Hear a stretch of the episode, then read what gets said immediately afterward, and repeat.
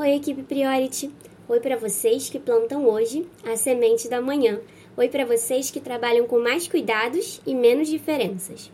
Hoje vamos começar a falar sobre os possíveis benefícios que as práticas de mindfulness podem trazer para as famílias com TEA. Mas o que é mindfulness? Os treinamentos que ensinam mindfulness, que podemos chamar também de atenção plena, são baseados nas tradições budistas de meditação e adaptados aos estudos científicos sobre saúde mental do Ocidente. Os participantes são ensinados a prestar atenção no momento presente, desenvolvendo uma atitude curiosa, com mais compaixão e menos julgamento de seus sentimentos, pensamentos, sentidos e sensações corporais. Programas baseados em mindfulness podem ajudar crianças com TEA principalmente porque a prática incentiva o controle do foco da atenção e a observação de comportamentos impulsivos.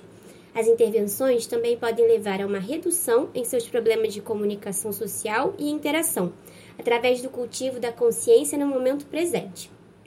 Os pais de criança com TEA também podem experimentar benefícios a partir da atenção plena, como a redução do estresse e de sintomas de depressão e ansiedade. O desenvolvimento de uma paternidade consciente os ajuda a entender melhor e julgar menos seus filhos, servindo também como modelo para eles, ao responder com mais calma e compreensão. Esses benefícios foram avaliados na prática a partir do programa My Mind, que consiste em nove sessões semanais de mindfulness em grupo para crianças e pais separadamente, com duração de 90 minutos cada sessão. Nove semanas depois da sessão final, há também uma sessão de reforço em que as crianças e seus pais realizam juntos, com o objetivo de incentivar a continuidade das práticas de meditação.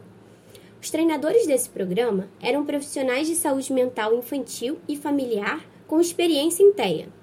E para entender melhor os efeitos do My Mind, foram realizadas avaliações antes e depois das intervenções, assim como um acompanhamento dessas famílias depois de dois meses e um ano. No total, 45 crianças com TEA entre 8 e 19 anos participaram, com pelo menos um de seus pais. As sessões de mindfulness para as crianças foram adaptadas a questões específicas de pacientes com TEA Utilizou-se então uma linguagem mais direta, com menos metáforas e orientações verbais durante as meditações. O objetivo era que elas aprendessem a aprimorar e direcionar sua atenção, aumentar a consciência das sensações, sentimentos e pensamentos, bem como aumentar o autocontrole.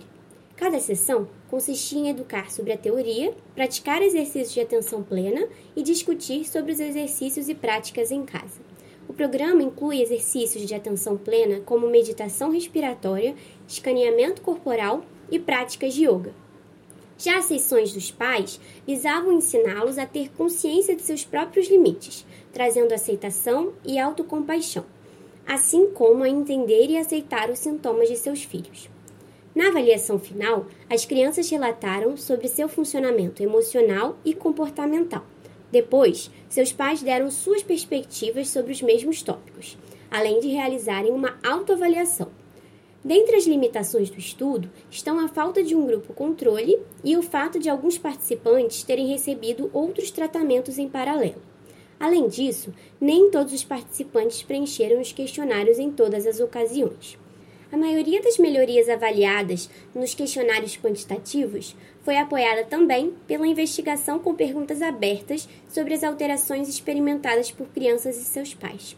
Entre os benefícios sentidos pelos participantes está uma diminuição nos problemas de comunicação e um aumento na consciência emocional e comportamental.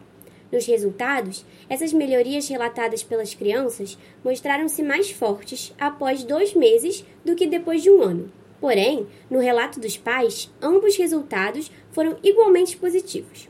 Esse estudo sugere, então, que as crianças e adolescentes com TEA, assim como seus pais, podem se beneficiar de um programa baseado em mindfulness com sessões paralelas para crianças e pais.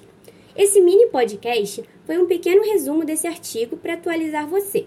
Se você quiser ler mais um pouquinho sobre essa publicação, você pode acessar nosso material complementar onde você encontrará o artigo na íntegra e um resumo em português. Além disso, lá você vai encontrar a nossa dica da pesquisa da semana. E sábado que vem, vamos continuar nessa temática, contando como a yoga pode ajudar também. Até lá!